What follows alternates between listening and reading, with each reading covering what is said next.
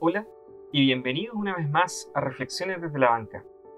En esta ocasión quiero abordar un tema difícil para nuestras congregaciones, pero que espero, analizado de la manera correcta, nos ayude a pensar en la búsqueda de soluciones. Me refiero a la administración de los recursos en las iglesias pentecostales. Este ha sido un tema delicado y sujeto a constante escrutinio desde los mismos inicios del cristianismo. El apóstol Pablo, por ejemplo, fue extremadamente cuidadoso en esta área y aún siendo consciente de los derechos de un apóstol y que es mandato del Señor que los que anuncian el Evangelio vivan del Evangelio, en más de una ocasión trabajó con sus propias manos para sustentarse y así no ser gravoso a las congregaciones de nuevos conversos, como ocurrió tanto en Tesalónica como en Corinto. El año 2017 marcó un hito estremecedor en el pentecostalismo chileno.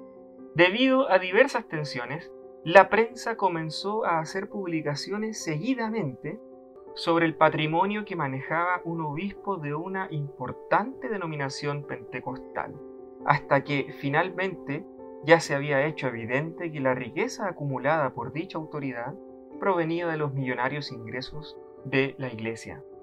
Esto acentuó una pérdida de credibilidad social para los evangélicos, pero también se acentuó la pérdida de credibilidad dentro de las propias iglesias. Ustedes saben al caso a que me refiero, el de la iglesia de J. ¿Recuerdan cómo terminó la crisis? La iglesia depuso al obispo, se enfrascaron en una batalla legal y ahora están intentando reestructurar todo su funcionamiento interno para que algo así, Dios mediante, no vuelva a pasar. En los días de esa crisis, varios pentecostales comenzaron a pensar sobre la situación de sus propias iglesias. En las redes sociales empezaron a circular historias. Uno por allá hablaba de que en su iglesia o denominación también pasaba que el pastor se enriquecía. Otro contaba que tal o cual pastor, de tener muy poco antes del ministerio, ahora hasta tenía empresas. Y así, Naturalmente, muchas de estas cosas no se hablan dentro de la propia congregación porque nobleza obliga, todavía existe cierto respeto a la autoridad. Pero ¿cuánto tiempo más podrá resistir este respeto? Fuera de las anécdotas, empezaron a aparecer preguntas fundamentales. ¿Cómo se regulan los recursos y dineros de las iglesias locales y denominaciones? Esas ofrendas silenciosas, como se les llama, que se piden los domingos. ¿Qué es lo que hace que un pastor se pueda enriquecer con los diezmos y ofrendas? ¿Cómo puede cambiarse eso? El problema en líneas generales es claro. El enriquecimiento, la administración deficiente de los recursos y la arbitrariedad sobre la decisión de su uso. Sin embargo, la solución todavía no es así de clara. Quisiera que me acompañaran un momento a la historia porque a veces en el pasado también se pueden encontrar orientaciones para el día de hoy.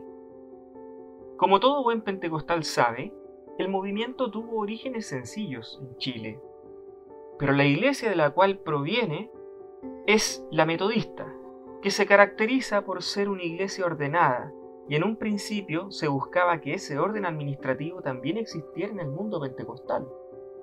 Por esos días, cuando nadie entendía muy bien de qué trataba el movimiento, se ofreció la siguiente respuesta sobre el tema administrativo. Presten atención a la siguiente cita. Abro comillas. El pastor es tal por la invitación y nombramiento de un cuerpo que se llama una junta de oficiales, que tienen a su cargo todos los asuntos materiales de la iglesia, en particular todas las finanzas estos perciben todos los dineros que entran en la iglesia y pagan al pastor un sueldo que ellos mismos fijan. Estos también secundan eficazmente la obra espiritual de la iglesia. Cierre comillas. ¿Quién dijo eso? Se estarán preguntando. Pues bien, no los hago esperar. Esta cita es de Willis Hoover, el pastor fundador del movimiento pentecostal en Chile aparece en un texto publicado en la revista Fuego de Pentecostés número 7 de julio del año 1928. Podrán encontrar enlace al documento completo en la bajada del video. El pastor Huber escribió este texto para dar respuesta a interpelaciones que se hacían al movimiento pentecostal en una serie de áreas.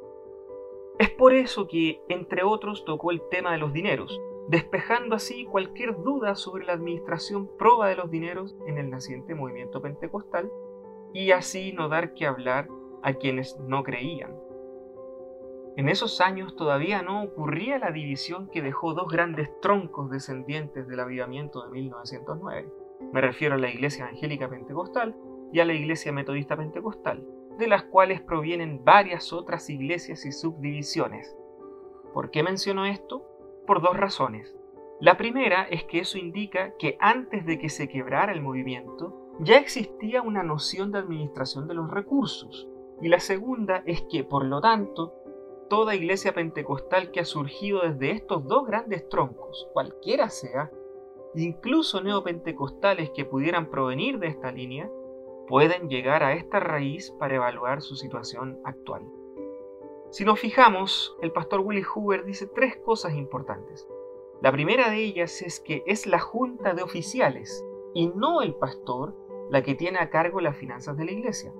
La segunda es que es esta misma junta de oficiales y no el pastor la que recibe los dineros que entran a la iglesia. Y la tercera es que esta junta de oficiales le asigna un sueldo al pastor. Por sugerir reestructuraciones mucho menores en comparación con estas, hay hermanos que se han llevado reprimendas en sus contextos eclesiales, incluso acusados de radicales y rebeldes, esas mismas personas que hacen esas acusaciones supieran cómo se administraban las iglesias antes, el pastor Hoover probablemente les habría parecido un revolucionario. Hay quien imagina que cuando se habla de darle sueldo a un pastor, eso significa que sus recursos se verán disminuidos, pero la verdad es que no necesariamente es así. En las denominaciones que asignan sueldo a sus pastores, se entiende que el pastor tiene una familia y se sabe perfectamente que hay una serie de gastos importantes que cubrir. Como en cualquier familia, y en la medida de sus posibilidades, esas congregaciones le otorgan merecidos sueldos a los pastores. Pero además, a nivel denominacional, una administración cuidadosa de los recursos puede ayudar a pastores cuyas iglesias locales no tienen recursos suficientes para sostenerlos. La administración de los recursos les permite a las congregaciones utilizarlos en muchas áreas, desde ayudas a hermanos en necesidad, pasando por servicios de toda índole a personas en situaciones precarias, hasta por supuesto el financiamiento de obras pastorales o misioneras en las que hay necesidad de inyección de recursos. Alguien podrá decir, pero eso lo puede hacer el mismo pastor que administra. Por supuesto que sí, le contesto yo. Pero el problema es que en ese caso queda a discreción del pastor el hacerlo o no. Y a veces hay quienes lo hacen. Pero también puede haber quienes no lo hagan o que hagan menos de lo que se podría hacer con lo que tienen. En este modelo hay iglesias en las que no se rinde cuenta del uso del dinero a la congregación. Así que una congregación tenga un cuerpo de oficiales o diáconos que administre los recursos, no solo permite más participación de la hermandad, sino que al mismo tiempo asegura también que se preste más atención a lo que puede hacerse con los recursos que todos aportan. Es lamentable saber de personas que no dan recursos en sus iglesias porque finalmente no saben si su dinero va a parar a un arca personal o si es utilizado para la obra. Hasta ahora hemos hablado de lo problemático que es administrar recursos en la iglesia local y la necesidad de preguntarse cómo mejorarlo. Imaginen pensar qué ocurre a nivel de toda una denominación, considerando que las denominaciones pentecostales son grandes. ¿Cuántos recursos hay? ¿Y cuánto se podría hacer con ellos simplemente si se optimizara su administración? En los días de pobreza en los que navegó Willis Hoover, posiblemente nunca imaginó hasta dónde podría crecer el movimiento en Chile. Pero si hasta hoy reinara el modelo de administración que en sus días funcionó, quizás cuánto más se podría haber hecho. Ignoro el momento exacto en que esto empezó a cambiar, pero no es hora de volcarse a eso. Por el contrario, es hora de aprender del pasado. En esos mismos días de pobreza en los que navegó Willis Hoover había muy escasa educación. Solo en los últimos años han entrado los pentecostales a la universidad.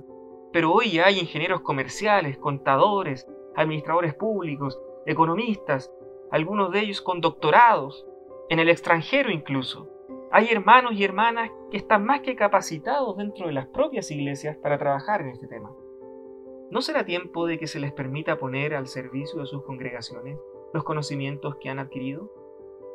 Pastor, hermano, amigo, ¿habrá que esperar otro escándalo como el de J. Beche con sus tristes consecuencias para que se reflexione sobre la importancia de una administración y un sistema administrativo que permita un sano desarrollo de la obra? ¿Tendrá que ocurrir algo así en la propia iglesia para que el tema se considere adecuadamente? Hay quienes dicen querer seguir a Willis Hoover en la búsqueda de un nuevo avivamiento. Chile, tierra de avivamiento, se dice. Tal vez sea hora de que también se lo siga en algo menos portentoso, pero no por ello irrelevante, una buena administración de los recursos.